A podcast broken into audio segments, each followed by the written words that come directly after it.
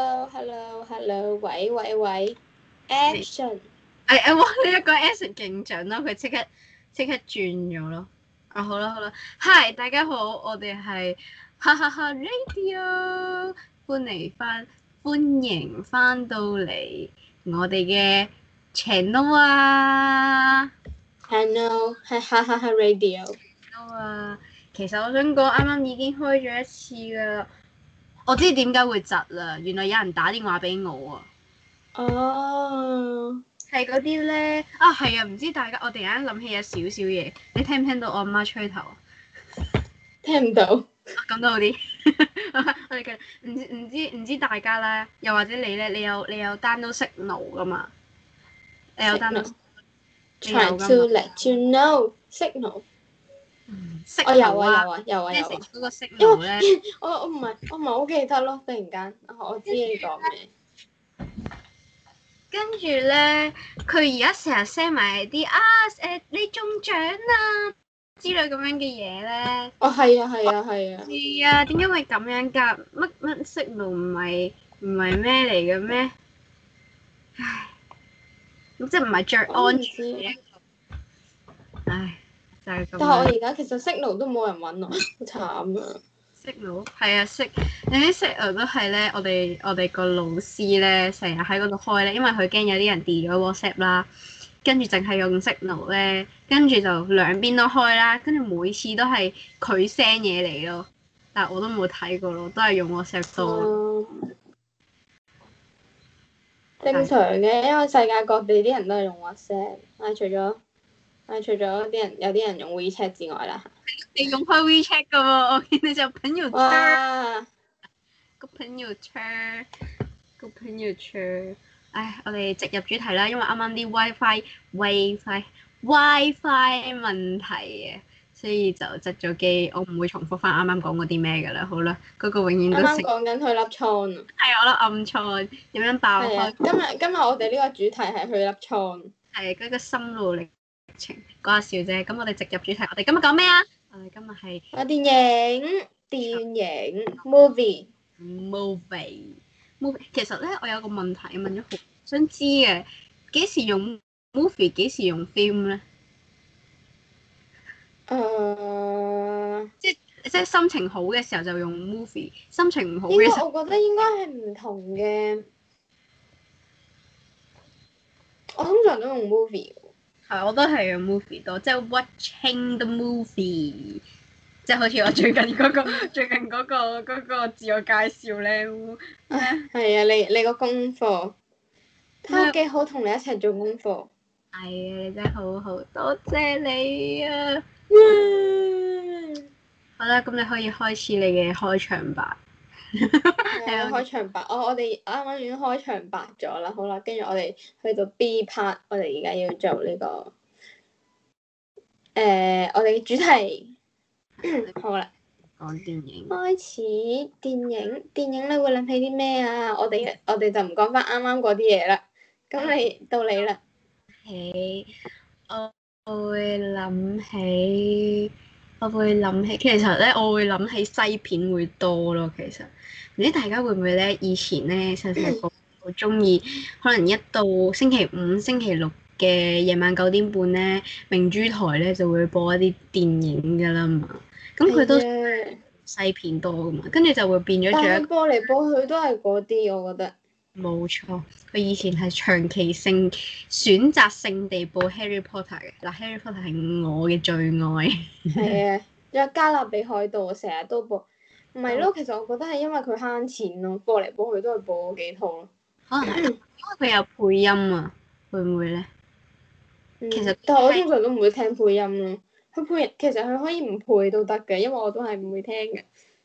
唔係我兩個都有嘅，即係我會梅花間竹，因為我會狂睇哈利波特嘅，我係一時英文，一時中文，一時英文，一時中文就係咁樣，即係中意咪聽英文，中意哦啊即係兩個都會但我都聽，係我我都係中意原汁原味多啲。原汁原味。係啊，啊諗你叉燒，冇 錯。原汁原味。 叉燒飯。冇咯，我都係覺得香港嗰啲配音唔係好得。香港啲配音冇嗰個動力想去聽佢哋配音。啊我見咧，我見咧，其實日本係嗰、個配音係都嗰、個量產量係都幾高嘅咯，即係好似 Netflix 咁樣啦，佢好多時咧，無論任何西班牙片、乜乜片、乜乜片，即係啲外語嘅片咧，佢都都會有得揀日語呢一個選擇咯，淨係日語佢嗰有邊係做呢啲噶嘛，因為嗰邊啲聲優其實，我覺得佢求其揾一個聲優都已經都已經 K.O. 咗香港嗰啲咧，嗰啲配音嗰啲咧。哦，因但係我為因為我覺得香港嗰啲配音係完全，佢哋唔啊唔係完全嘅，但係我覺得佢哋揾唔到嗰種神髓，即係佢哋配得嚟又唔唔似唔似咯。純粹啊，即係會嘅，都會嘅，即係你會知道嗰個係哆啦 A 夢。 你明唔明我意思啊？我哦係我就係聽粵語嗰啲卡通片咯，都哦嗯係。粵語嘅卡通片，唉，誒、我哋又開咗一集嘅卡通片嘅，之前大家可以去睇翻。係啊，快啲去睇啦！ OK，咁講完配音啦，咁你會睇咩電影多咧？邊一個區嘅電影多？電影。即係 OK，歐美我都係係通常睇啲，我中意睇啲夢幻嘅，我中意睇嗰啲咧，嗰啲 Frozen 嗰啲咧，啊，即係迪士即係迪士尼嗰只。誒迪士迪迪士尼。我想講，我應該迪士尼嗰啲公主嗰啲都應該睇過晒，除咗嗰、個誒嗰、個睡公主之外，應該全部都睇過晒。水公主。但係哦佢你你你會唔會去？即係佢佢最近有一排係好中意出啲真人版、真人版、真人版嘅版噶嘛，即係花係木啊花木蘭真人版、C D 王新真人版，冇仲有咩？誒誒誒哦但我其實，Beauty and the 我呢 Beast 啲都冇睇過咯，都唔會，其實冇興趣咯。如果真人版，嚇真人反而真人版冇興趣，但唔係唔係我我我覺得。我唔係咯，因為我覺得真人版好似咧，搞到我對呢個印象即係完全唔同晒咯，整得。我有睇《Beauty and the Beast》，要睇咗唔止一次添，因為之前要做做個鐘，做個鐘哦，你做 drama 做個鐘，係，啊所以我睇咗好多次。仲有咩咧？可能遲啲就 Frozen 嘅真人版啦，仲有咩啊？小飛冇啊！象千祈唔好啊！千祈唔好整 Frozen 真人版啊！啊，唔係小喎，氣最近咧，唔係你有冇聽過嗰個爭議咧？就係、講美人魚真人版咧，佢揾啊，咗好耐啊！佢嗰個爭議講咗，唔佢揾咗一個唔似美人魚嘅美人魚，係佢揾咗個佢揾咗個黑人嚟做，因為。咁啊係，因為唔係誒、美人魚係白皮膚噶嘛，唉今今年今日所以我唔陣間啲人又話有歧視啊有剩㗎啦，唔知啊呢、個，唉呢啲呢啲都係唔好講咁多哇敏感嘅話題。啊我眼三個粒瘡，好痛啊！我係瘡人，因為有倉我係瘡，倉人，係啊倉人，我係始終咪你。新華仔倉人。咁你睇咩啊？你尋日睇咩啊？琴日睇咩？琴日睇，喂，琴日咧，我我覺得你應該有睇過嘅，佢係誒唔知 Son of the God 啊，定係 God of the Sun 啊？誒、佢中文名叫叫誒、上帝之子啊！佢佢但係佢嘅得英文名嘅啫，其實誒、總之係關於聖經嘅一啲故事啦。總之係由誒阿、耶穌出咗世之後，到到佢誒誒死咗之後嘅一個過程嚟嘅。咁啊，係其實佢後邊有個旁白咁樣嘅，其實係誒、呃叫點講啊？叫咩啊？憶述翻嘅耶穌嗰個經過嚟嘅，我覺得就幾好睇嘅。其實耶穌嘅電影嗰個系列其實都好好睇嘅，即係例如咩出埃及記啊，又或者乜乜乜乜啊，嗰啲都好好睇嘅。係我都覺得幾好睇嘅，拍得幾真實嗰、個 feel。係啊，同埋佢嘅故事本身都唔差啦。首先，即係你話你話好相信耶穌嗰啲，就肯定覺得好好睇嘅。唔係㗎，我都好信耶穌 㗎。你唔好捽眼啊啦、 OK OK，好啦，耶穌就係咁樣佢咯。感動啊！感動，真但係係咧真。好感動。你會唔會你會唔會有一位咧？永遠睇耶穌嗰啲故事有一個位咧，我係會係睇到佢孭住嗰個十字架咧行上去，去到佢俾人釘住咗嗰下，我係唔會睇嘅，因為我好驚， 好怕我。哦，我唔怪之啦，你唔好着眼啦，你唔好喊啦。Are you okay？痛。OK OK OK OK。好啦，咁仲我嗰啲有啲咩？成日係冇做功課仲有啲嘅。咩？係啊，冇做功課喎。我有我有好多套喎，其實我都睇咗好多套。你話如果我最深刻嘅電影嘅話，我會我會講呢個《屍殺列車》咯，哦。第一套第一睇套睇嗰個過。第一套係啊。嚟㗎嘛。我哋同我係我係同你，跟住仲有幾位同學一齊睇嘅，唔係好似嗰日仲要喺係電我影生院日，係咩？係咪好似係喎？好似我唔係記得喎，啦，我就係記得好似着冬季嘅我哋，好似係喎，呢日我生日嘅差唔多啦，我生日嗰段時間都搬過唔嚟。知啊。總之係我唔知啊，我覺得呢呢套電影好深刻咯，一直都係如果係幾係催淚嘅，去到最尾嗰一下。係啊。但係我就係、我覺得個好笑位喺邊咧？其實成套成套成套戲好笑位就係個大肚婆點跑都係唔會都冇事嘅，勁。唔係大肚根本。哇！佢真係好似咧，真係真係唔知又跑啊又跳啊，唔知又碌地啊又點樣，哇都冇事嘅喎個頭，好勁啊！地咩？碌地咩？同埋同埋最深刻就係佢跳誒嗰、個嗰、個主角跳落車嗰一下，嗰、個型係咩？我記我得反而係個小朋友唱歌嗰下 喎，喺度嘣，跟住啲眼淚滴晒出嚟，真跟住係我痛滴眼淚我滴啊！咗 眼好淚。恐怖啊！因為唱歌嗰下係幾感動，同埋好似咧個腦你會追翻由一開始到到去最尾咁樣咯，成套戲勁有哦 feel。都係係感動嘅戲。哇！我睇嗰啲好似全部都係感動啊，全部都睇到喊。啊你會人人性嗰啲係咪叫誒、呃人倫劇啊？人誒誒、呃人倫劇啊，即係人性化少少嘅電影啊，即係十年嗰啲，你有冇睇嗯過玩？啊你應該冇睇過玩啊，喂係咪香冇港啊嘅？冇啊！我知道有好多人睇啊，但我冇睇。啊好睇嘅，最後好似以為自己都黐咗線咁樣， 即係佢佢誒個男主角係有啲問題嘅，思覺失調啊，我都唔記得咗。誒咩咩愛情上嘅思覺失調，跟住個女仔咧又係有啲病嘅，跟住睇完咧都會覺得自己有啲病咁樣咯，即即即睇嗰個人啊，哦，即係你啊！係啊冇錯，冇啊啊！係啊而家好似都過咗一段時間啦，呢呢套電影上咗映之後，都係。我係咯，反而中意睇啲誒系列少少嘅嘢，即係可能。 《Harry Potter》OK，《Harry Potter》 Harry Potter 啊，我真係好中意 Harry Potter，我係會咧每去每一個節日咧，我都都好啱睇 Harry Potter，尤其是萬聖節啦、誒、聖誕節啦、新年啦，總之所有節日都係啦，OK 就係咁。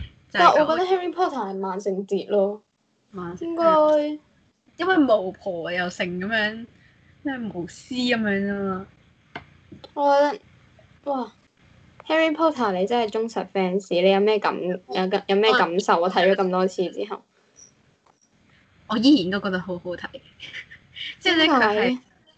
我每即係我會我點樣睇咧？我係睇完啦，跟住再嚟多次第一集去到第七第七集下，即係第八集咁樣啦。你係每睇一次，你都會發現到啲新嘅嘢咯。跟住咧，你再玩埋佢嗰啲遊戲咧，即係我我喺 I G 咧成日喺度 follow 香港 version 嘅 Harry Potter film 咁樣咧 I G 喎。跟住咧，佢會有一啲問問題會問你啦。當你答唔到嘅時候咧，你就會再睇翻咯。你明你明唔明啊？你會好想知翻嗰個答案咯。如果你答唔到嗰題問題嘅話，我覺得如果讀書咁勤力就好啦。我都想哎，唉，冇可能嘅事。跟住仲有 Twilight 咧，Twilight 添，Twilight 都係咯，有冇睇過？冇啊！乜嘢啊我？睇嗰啲都唔係特別經典。誒誒誒誒，吸血新世紀啊！真係冇冇啊！呢啲都好似冇，搞真人都啊我睇嗰啲都係比較，唉！突然間諗起，我同你睇嗰套好廢嗰套片，我記我記得嗰套叫咩名啊？唔知咩魔法乜嘢乜嘢乜嘢。魔法屋啊，你咩咩？冇咯，我真係我真係第一次睇一套電影係覺得嗰個 trailer 係仲好睇過嗰套正片咯，係啊，真心係係好吸引㗎嗰、個預告，但係咧你睇翻嗰套電影之後係會瞓着咯，係唔知佢做緊啲咩咯。咪行翻出嚟咧，係第一次試過會同睇嗰人講，同一齊睇嗰人講，喂呢套嘢真係唔好睇，我從未試過喺戲院行翻出嚟同人講 套戲唔好睇。唔係係真係一啲都唔好睇咯，真係完全唔知佢做緊啲乜嘢咯。一個完係。啦嚇，完其實我啦，同你都睇得幾多電影咯，我發現我哋中學嘅時候，係啊，一無聊去我睇我啲，仲有嗰個咩啊嘛，嗰、個嗰嗰、個恐龍嗰個咧咩侏羅紀嗰、個，我記得你喺度， 你俾我嚇啲親恐龍嚇咗好多次，總之係嚇到彈起嗰只咯，係真係彈起嗰只咯。係啊唔 我嗰下係幾恐怖，唔知啊，係，我覺得我覺得我係睇緊你做戲咯，我睇嘅睇緊我做戲，係啊，你喺度你喺度咪啊嗰下係嚇親嘅，嗯嗰下邊邊個位咧係啊唔嚇係親唔咧？止一下添啊，仲要。嗱嗰下咯，我未準備好啊，你明唔唔係明？咯，我覺得我覺得你你好睇嗰套戲咯，你好睇，我好睇嗰套戲，係啊，咩你叫嚇我親嗰啲嗰啲位，好睇過套戲？係啊，好睇過套戲，我我唔係好明你講咩嚇。係啦，唔係啊，因為我個我個情緒心理未準備好要有人嚇我，即即嗰啲 ra 嗰啲聲咧，你知已經大聲㗎啦，你你你你明我㗎我啦，知我知啊，我冇我喺我喺你隔離嗰度笑，跟住我咪同你喺度講，笑，我咗俾人嚇親，冇啊，跟住你每次都係咯，每次係所有嗰啲恐龍位你都，哇，跟住你都唔係啊，嗰個戲院嗰個聲係特別大同埋特別勁啲㗎嘛，但係佢嗰次都係應該係你唯一一次嚇親嗰一次，我見到你，應該 係，因為哦我未準備好可能咯，你可能你嗰一日係俾人眼瞓啊，唔知點樣，係咩？啊唔知係啊，你。朝頭早會發脾氣嘅以前，係啊，朝頭早會發脾氣嘅嘢，嗯但打係自從錯啊！我教咗一個 B B，誒我嘅侄女就係 B B 啦嚇，佢佢講佢講 A B C 嗰個段嘢之後，我就冇再發過脾氣啦。朝頭早， 朝頭早哇，唔怪之啦，哇咁好嗯嘅，係有魔法㗎你侄女，咩啫？嗯我揾肥妹，係咯，肥妹咯，我係啊肥妹，係嗯我我侄係女你都係，侄女，我侄女都係叫肥妹。肥妹，肥妹，肥妹講肥妹就唔會完噶啦。好啦，肥妹我哋講翻正題，好，好講完呢、個，我啱啱講咗啲咩？恐龍嗰個之外，仲有咩咧？我有睇過嗰啲卡通片嘅電影，係花師奶同埋數碼暴龍同埋哆啦 A 夢，你應該有睇哆啦 A 夢啦。哆啦 A 夢有。啊，仲有 Mr Bean 啊，我 Mr Bean 嗰啲都幾好睇。反而冇喎，Mr. Bean。嗱，哆啦 A 夢係唔係其實所有卡通日日式日式添日劇嘅日本嘅卡通片咧，佢所有嘢變做咗劇場版咧，其實係都好好睇啦，係感動咯，每一套都係。係啊，係啊，每一套都係會喊嘅。係啊，尤其我是冇諗過我睇數碼暴龍都會喊咯，哇蠟筆好小新奇都，怪。總之套套都係咁咯，每一套嘅劇場版都會。跟住跟住前嗰排好似有嗰個咩角落生物咁嗰個劇場版啊嘛，跟住即係你就咁睇佢個樣，你都唔會覺得會會催淚嘅。但係我見到有啲人係真係會喊咯。咩嚟喎？乜角落生物識得講嘢嘅咩？我唔係好熟呢我個唔公知我冇睇嗰套嘢啦，但係我見到有人係話感動噶咯，嚇我唔知啊，好勁喎！我覺得整到呢我啲真。係麻麻地角落生物咯，唔知啊，我覺得嗰只雞啊而，家而家好興噶喎，啲小朋友個個都個個都角落心啦，我要嗰只熊，我要嗰只唔知蜥蜴定唔知乜嘢嗰只雞咯，綠色嗰只雞咯，我記得係。雞雞唔白係其白實嗰啲，公仔咧，你係會估唔到佢都可以出電影劇場版電影，而然而佢係真係出到嘅。又係啊，佢出埋書喎、我想問，咁啲公仔講唔講嘢嘅咧？究竟？ 我唔知啊，其實我唔知㗎，我冇睇過。我就係成日都見到角落生物啲公仔咯，成日都係。佢哋開埋嗰啲店嗰啲咧，嗰啲周邊嗰啲好多啊見到。但係啊係我覺得咧，其實畫出嚟嗰個咧都唔係特別有心思，嗯擺明啦，幾條因為全部都係一樣樣，但係又紅到咯喎，真係。都都帶動到幾都幾帶動到經濟。 我話嗰啲電影出品咧，個個咧如果中意嗰個人，又或者嗰個公仔就狂買嘅嗰啲嘢。啊，都係 Harry Potter。我係見到德國真係有好多嗰啲 Harry Potter 周邊咯，冇人能及。係咪好羨慕咧？廣東話版嘅第一集嘅《哈利波特》嘅第一句係咩？係小慧恩區。咩嚟㗎？會啊！你睇完就明㗎。我就係記得係係愛啊哈利，其實我都唔好知呢句嘢係點樣出嚟嘅。係係咩啊嘛？係嗰、個嗰、個好高大、好肥嗰、個嗰、個男人，我唔記得佢叫乜嘢，即係帶佢入去誒、呃，帶佢入去嗰個世界嗰個男人咧，同同啊 Harry Potter 講嘅咩咩 It's True Love 唔知類似嘅嘢，哇！但係個中文版係點樣嚟嘅咧？我唔係好明。我唔知啊，應該係啲人直譯㗎啦，係愛啊哈 利。哦係愛啊，哈利係啊，係愛哈利。啊，係呢啊個！之前 hit 咗好耐。哇，同大家又分享少少關於 Netflix 嘅嘢。我諗你聽到咧，你會好開心咯。就係咧，點解啊？你知道邊套叫 Baby Boss 㗎嘛？知啊佢，Boss Baby 啊唔係 Baby Boss 咩？Boss Baby 啊，OK。 ，Boss Baby。總之佢咧係誒，佢唔係出卡通片先㗎嘛，佢係出一部電影先㗎嘛。係啊，佢出完個電影先再出一啲劇咁樣嘅卡通片咁樣噶嘛，跟住咧佢 Netflix 咧最近咧佢出咗一個可選擇性嘅電影，你明唔明點樣選擇性點？OK，即樣係啊？你睇到咁上下，嗰、個劇情睇到咁上下，佢俾 A 同 B 你揀，即係例如話，哦，哦，我知啊，我知啊嗯，我明你講咩。嗱我係玩咗嘅，哦 我係哦玩咗，有呢啲啊，係係幾好玩嘅，但冇係咯冇，但係我咁耐都未睇過 Netflix 咯。但係佢係冇冇結局嗰下，我又唔係好中意，係幾開心嘅。同埋佢唔淨止係呢一套電影先有咯，佢係另外有一套叫做以前咧明珠台係咪有一個咩野人咁樣嘅咧？去去冒險，唔係唔係唔係唔係，即係去唔同地方攀山涉水嗰、個。我諗你見到你都會知邊個。咁佢係有得揀嘅喎，佢又係有得揀話誒，究竟係俾隻蛇翹住咗啊，定係俾隻鱷魚咬親咁樣嗰啲咧？哦，哇，我嗰種嘅劇情覺得幾正喎呢個。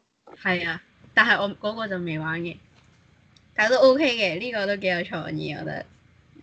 你真係每日都喺度 Netflix，每日不停 Netflix。冇啦，呢排冇啦，係今日先有，琴日琴晚開始先有，放假先有啊！你估我真係咁忙，咁假咁得閒咩？ Netflix，Netflix，冇喎，我都唔買唔買 Netflix。其實我都好少睇電影咯，好似我之前喺香港，我我覺得我我睇電影嘅頻率，如果係高嘅話，應該係即係最高嘅時候係我同你去睇嗰一段時間，即係好似每個禮拜都係星期五咧，好似係特定嘅活動嚟嘅，星期五咩？好似係啊。放咗學就係啦，一係可以，一係就就就銅鑼灣。仲有仲有有一個，我記得有一次係特價，跟住咧我哋咧特登走去超遠咯，嗯我係咪咧想太古城附近？好似係唔記得啦。我咧，你記唔你我你我唔知你知唔知啊？你有冇見到我個 I G 個 po po 嗰個個人嗰個嘢嗰度咧？我係開專登開咗個波波係睇影一啲關於我睇完嗰套電影跟住嗰哦啲照咯。但係我唔知，我諗十成九嘅電影裡面你都冇睇過，好多都係香係啊港應該我好少睇，好少睇啊，真係。嗯嗰係唔係我我而家數翻啦，第一套咧係啊呢套叫咩名？咩千年蟲咧？我唔記得咗，係張家輝同唔知邊個，好好笑嘅。嗰啲 get 咧，如果你明嘅話，真係好好笑。嗰陣時笑到我碌咩千年蟲？化骨龍與千年蟲好似係，好似係，好似係真係好好笑。你得閒睇下。個名應該我聽過。係嘛係嘛，總之係張家輝同唔知邊個啦。嗱，張家輝嘅戲係真係幾好睇嘅，其實。哦，第二套冇好少睇。中好華耐之前嗰啲嗰啲嗰啲翡翠台嗰啲會播嗰啲，我就會立兩下咯。誒以前係劉劉德華嗰個道地道地綠茶嗰個廣告 贊助，哦，跟住哦我就記得個廣告跟住就係呢個係最佳拍檔，有冇睇過？我都聽過喎個名，聽過，但係你又冇睇，咁經典你都冇冇睇，睇。搞錯。冇啊！方世玉喂，咧，我其有實我先我我先應該係睇歐美劇多啲喎。我諗係咩？我應該 好少睇香港電影。嗱，香港嘅舊電影係真係好好睇。你話方方世玉，你知邊個係李連杰㗎？你知唔知邊個李連杰？唔知李連杰啊，打功夫嗰個啊，李連啊，我杰要睇樣啊，可能。光頭嗰個啊，哇！方世玉呢套又係經典，超經典，好舊好舊，但係真係好睇。啊啊啊！我記得有一套係舊嘅電影，叫做唔知咩黑玫瑰係咪？拍梁家輝啊，係咪啊？我知啊，咩咩探長啊，啊嗰、個我記兩得我有睇過嗰套嘢。我知你講邊套。哦，呢套都呢套都經典，叫《Water World》，佢係誒外國電影嚟嘅。我覺得你應該睇過咯，你有冇睇過呢、個？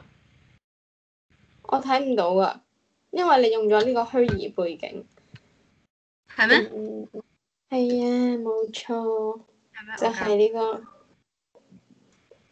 而家咧 OK 啦，而家就可以呢套睇啊，下你睇咗啲咩。我唔知喎，呢個應該應該冇睇過。咪講下少少佢我嘅真簡係睇好多電影。我已經再冇更新啦，得閒又更新下先。我話佢呢個咧就係、其實佢係想講環保嘅咯，但係成件事係好唔環保嘅咯。嚇總之話誒，佢、就話 OK 誒誒，成、個世界咧就世界末日咗啦，但係依然都有一啲人係生存緊嘅。咁呢個我啱啱俾你睇嘅呢個男人咧，就係、佢捉咗一隻艇啦，跟住就喺個艇度生活咁樣啦，跟住佢就為咗去救一個可以令到呢個世界變翻有陸地嘅一個女仔咧，就去咗一個誒、呃、倉咁樣咁嘅嘢，咁就救佢啦，就係、咁樣就完咗啦。哦，哦，《Ghost Ship》都有鬼船喎、你有冇睇過？冇。鬼船啊喂，都你睇到套我都冇睇過嘅。唔係唔係，你應該有印象嘅，你應該知嘅，就係、佢，我講完可能你知。誒、佢一開始就係有個遊艇啦，有隻遊艇啦，跟住有一堆有錢人啦，咁跳緊舞。咁有一個人其實係想殺咗佢哋嘅，成扎人殺殺，跟住就佢攞一條鐵線，鐵線拉拉起一條鐵線，跟住好快速咁樣剪過佢哋。你明唔明啊？跟住佢哋係所有人全部切開咗一半，跌咗落地下咯。哇，我冇睇喎，我後尾有睇呢啲，我應該唔會睇呢啲咯，我唔會揀呢啲嚟睇。佢唔係恐怖嘅，佢亦都唔算係血腥啊，唔恐怖啊，唔唔血恐腥，怖。唔恐怖唔血腥，又又唔驚嚇。哇！我咁樣聽，我三樣都覺得，我有我覺得好恐怖、好血腥、好驚嚇喎。乜嘢嚟？What is this？呢一套叫咩名咧？中文第三節 啊，觸係啊！我我我係嚟呢度之前咧，我睇過一套電影係玩命，叫做《玩命直播》，你有冇睇啊？畫面，我我聽你講過咯，哇好核突㗎係嘛，啊！嗰套嗰套係真係，你知唔知？我睇完之後，我係跟住跟住，因為我係同我阿爸、我媽同我家姐去睇，跟住佢哋睇完之後咧，唔知邊個話要食烤肉啦，跟住咧，你知唔知我見到嗰啲生肉咧，我係見到想嘔咯，叫咩名啊？致命直播啊，唔係玩命直播，係即講我即刻睇下係先。講其唔係其實係幾好幾好睇嘅，我覺得即係個故事內容就係話有幾個人飛咗去第二個誒、呃、國家嗰度，跟住玩嗰個密室逃脱，跟住咧佢哋冇諗過密室逃脱裏邊係真係，即係佢哋為咗佢哋拍 YouTube 嘅，咁為咗咧誒增加呢個人氣咧，咁就去玩呢即係拍呢個啦。跟住咧，佢哋冇諗過咧，嗰、個密室逃脱係好似真人嗰啲，即係你會你見到嗰啲鏡頭，見到佢鋸手啊，跟住咧用嗰啲用嗰啲刀啊去戒佢哋嗰啲咧，嗯係同埋一個活生生嘅人，跟住佢戒開佢個肚，拎佢條腸出嚟嗰啲畫面啊！哇真係打邊係咯，你見到之後咧，你係你見到嗰啲烤肉咧，你係會想嘔咯，嗯係直直接直接嘔出嚟嘅，真係好核突。嗯個 M G 我陣間去睇下先。係咪嗰啲係誒？會係會驚㗎。唔係即係係咪嗰啲誒？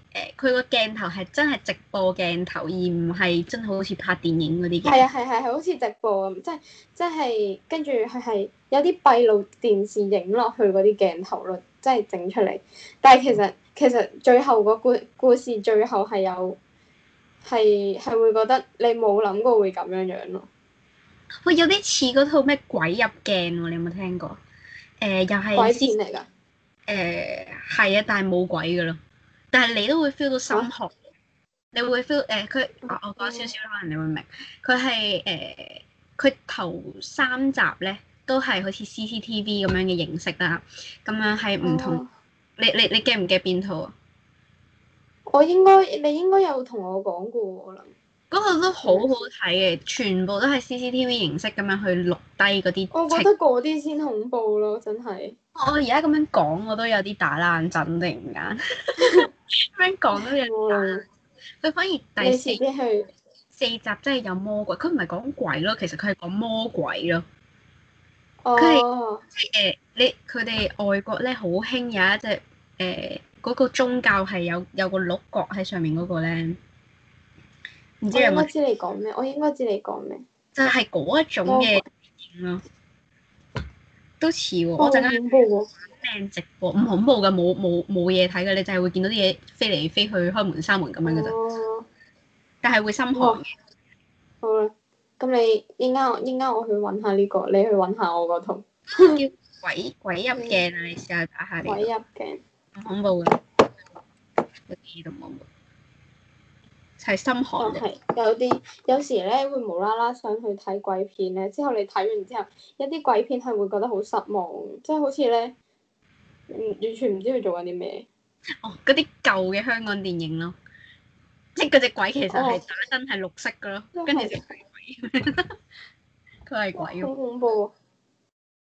要唔乜要等天氣好或者陽光燦爛先可以睇呢啲，如果唔係唔敢睇。唔係喎，但係但係已經訓練到睇 Annabelle 咧係可以自己一個人但係啊睇其嘅。實我都冇乜冇乜特別話咩，同埋鬼修女都係。啊，鬼獸好似打怪獸咯，我覺得。你你覺唔你覺唔覺？就話暴龍。咪似玩緊遊戲咁樣咯，同嗰個人。哦，我都係其實，我我話。覺得我覺得好勁嗰啲僆僆仔僆妹係唔驚嘅，佢哋拍呢套戲。因為佢都唔知係咩嚟。哦我我我僆仔僆妹拍嗰套戲啊，係啊，咁都恐怖，覺得都。係我話咧，啱啱講起咧，我唔知你有冇睇咧，嗰啲外星地球嗰啲電影都正喎，即係除咗呢個《星空奇遇記大》、鑊 Star Wars 啊係嗰啲嗰啲之外咧，佢仲有好多一啲可能誒誒、呃外星人襲地球啊，跟住美地球世哦界！我有睇過啊，嗰啲都好好睇。但係我以前細個咧，我好記得咧，我睇完係係明珠台做啊，以前唔知係咪小學嘅時候啦，跟住我睇完之後咧，我瞓唔着咯，唔係，即係其實我係瞓得着同埋瞓唔着嘅邊緣，但係我唔想瞓咯，因為我覺得我發夢會見到佢哋咯，好恐怖啊！等陣先，你講緊鬼片啊，定係唔係嗰啲外星人嗰啲，咩料啊？ 但係你見到外星，反而見到外星人，你唔夠膽瞓覺。係㗎係驚㗎，同埋咧以前咧，我記得翡翠台有出過一個節目係講外星人，我好記得嗰陣時咧，我阿媽好中意睇呢啲，跟住嗯我同我家姐係真係匿入房嗰度咧，即係我我覺得好恐怖啊我覺得外星人亦已經係同鬼片同一個 level。啊！竟然唔係，啊我會比較有係興趣知外星人嗰啲咯。我會係即係除誒唔誒撇除咗電影啦，我會去聽一啲人講外星人嗰啲故事咯，都正我我㗎。之前都會嘅，但係你唔會覺得咧，我你聽完外星人之後咧，你會覺得好似自己睇完鬼片咁樣。我突然間諗到有一集，不如我哋開一集講外星人。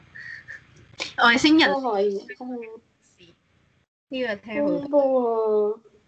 我話咧，我而家碌到去 IG 咧，呢一套咧叫《第三接觸》，我覺得你應該有睇過嘅。佢係咁樣嗰個咧，跟住咧佢會誒誒、呃呃有最去到最尾啊！佢話佢啲外星人同人類係點樣接觸咧？就係、透過鋼琴嚟接觸咯。啊，跟住有個聲嘅叫嘟嘟嘟嘟嘟，跟住咧即係就係用呢一呢幾個音咧去同啲外星人溝通咯。然而啲外星人係真係同佢溝通到嘅。我唔啊冇睇過。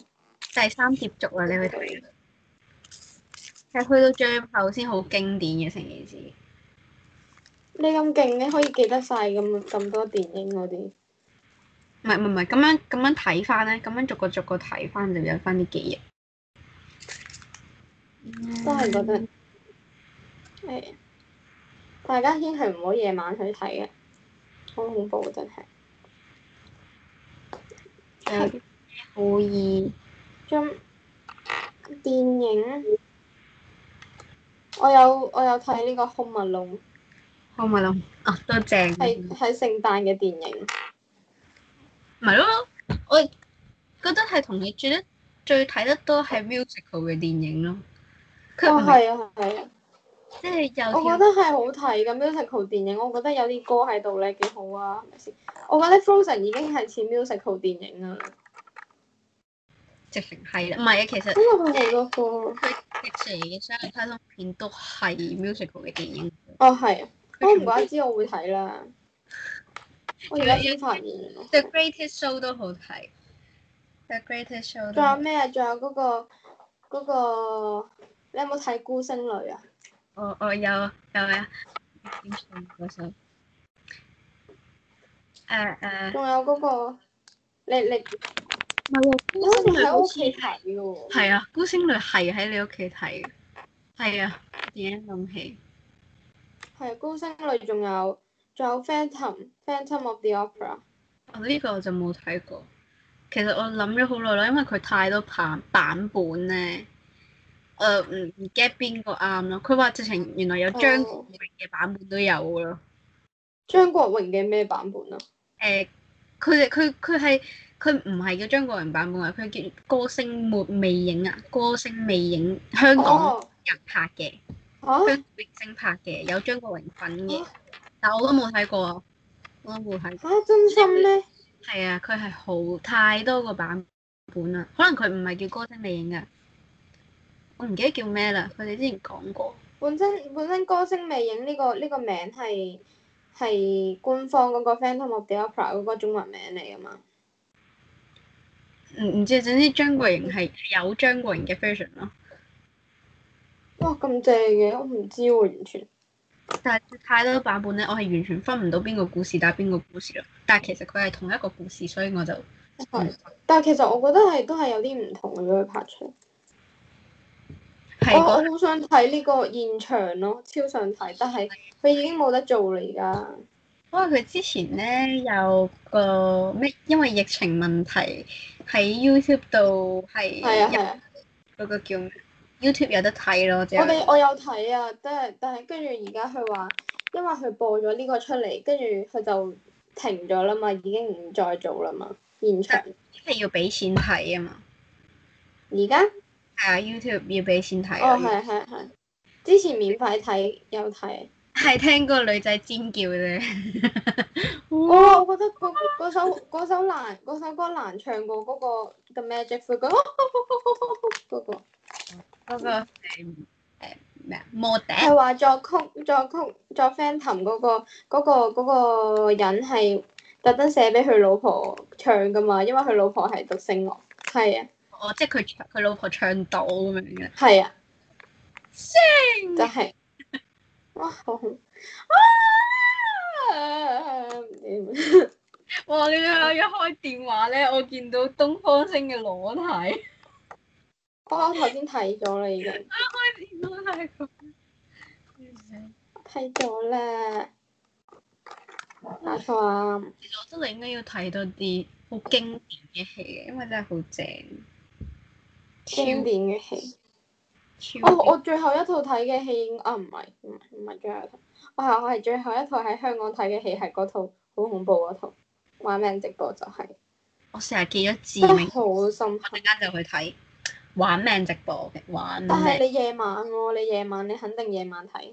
我有要有人陪我，我嗰、個、呃、抗壓能力應該高過你 嘅，係咁係又係你睇咁多，喺鬼片方面。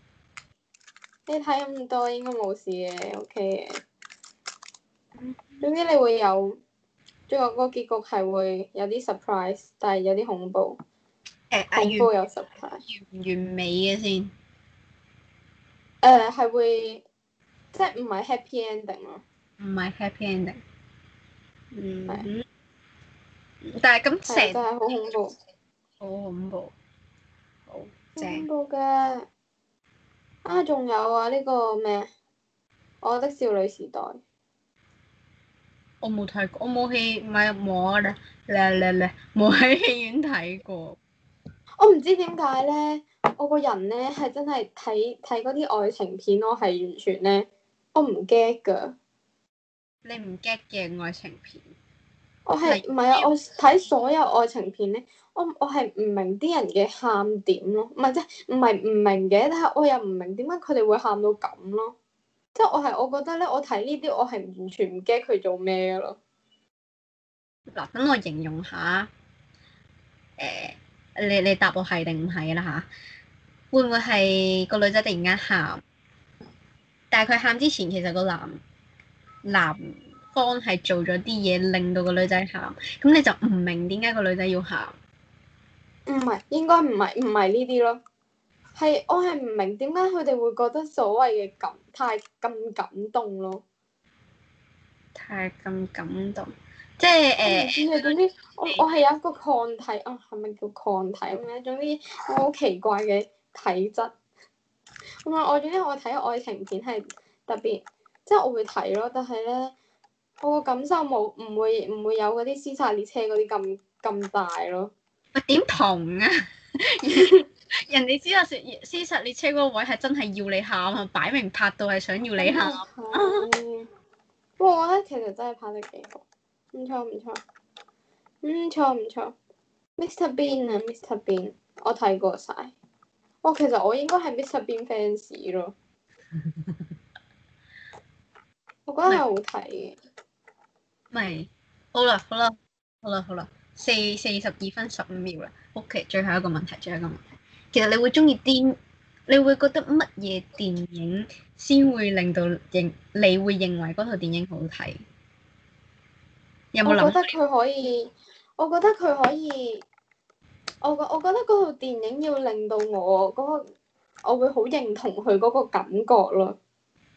認同啊，反而係喂，你真係好即啱係睇我我會好感受到，我知道佢講啲咩咯。哇！你好啱睇嗰啲倫理電影，即係即係係有深度嗰啲電影。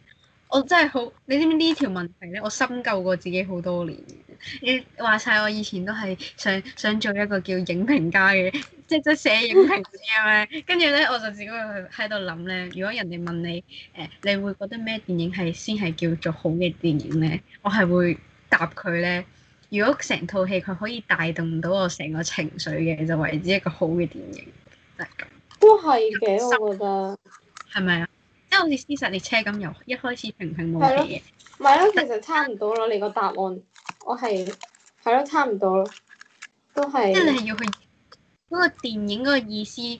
係係啊，知道佢個意思同埋感受到咯。誒哦我我所以其實屍殺屍殺列車係好嘅，佢係由平平無奇慢慢升上去、升上去、升上去、升上去、升上去，佢係係啊冇跌過嘅，你明唔明啊？佢係逐隻逐隻誒逐高潮，出嚟佢㗎嘛個，高潮高潮咗，高潮咗成段。但係佢係冇停過落嚟啊！所以我覺得係已經帶動到你成個感情嘅遊戲，其實真係一係都係係好有文文青風嘅一個結尾。文青逢係啊！誒清文風，好啦，好啦，我哋好啊啦，呢、今集個我就俾個建議你就唔好，唉唔好成日就係睇 Harry Potter 啦。唔得喎。你有冇你睇呢個咩啦？加勒比海盜啦，我有我有重睇嘅，不過冇 Harry Potter Harry Potter 咁多嘅啫。你馬糞叫哦 Harry Potter 點樣叫佢叫叫？Harry 咩？ 唔知點解嘅 Harry Potter，OK，就係咁好啦，你 OK 完啦今日。好啦，大家記住我哋係哈哈哈 Radio，你講啦，誒、H Uh, A H A H A R A D I O，哈哈哈 Radio 就係成員有我肥妹同埋新馬仔兩個，咁我哋就會星期六出嘅，通常都係如冇意外，我哋都係會星期六出呢個 podcast，同埋大家係可以喺邊度聽到我哋咧？到你啦！好，誒，大家可以喺 À, Apple Podcast、Google Podcast à, 同埋最重要嘅 Spotify 嗰度見到我哋，亦都各大平台都有我哋嘅蹤跡。係啦，係咁多就要打呢個哈哈哈 radio，點樣串啊？ H A H A H A，唔係有冇 underscore 㗎？好似有喎。冇啊，冇。冇啊冇好啦，啊。就係咁樣，H A H A H A 跟住 R A D I O，yeah 好 R A D I O，H A H A H A，係跟咁住多，拜係拜。咁先，bye。係。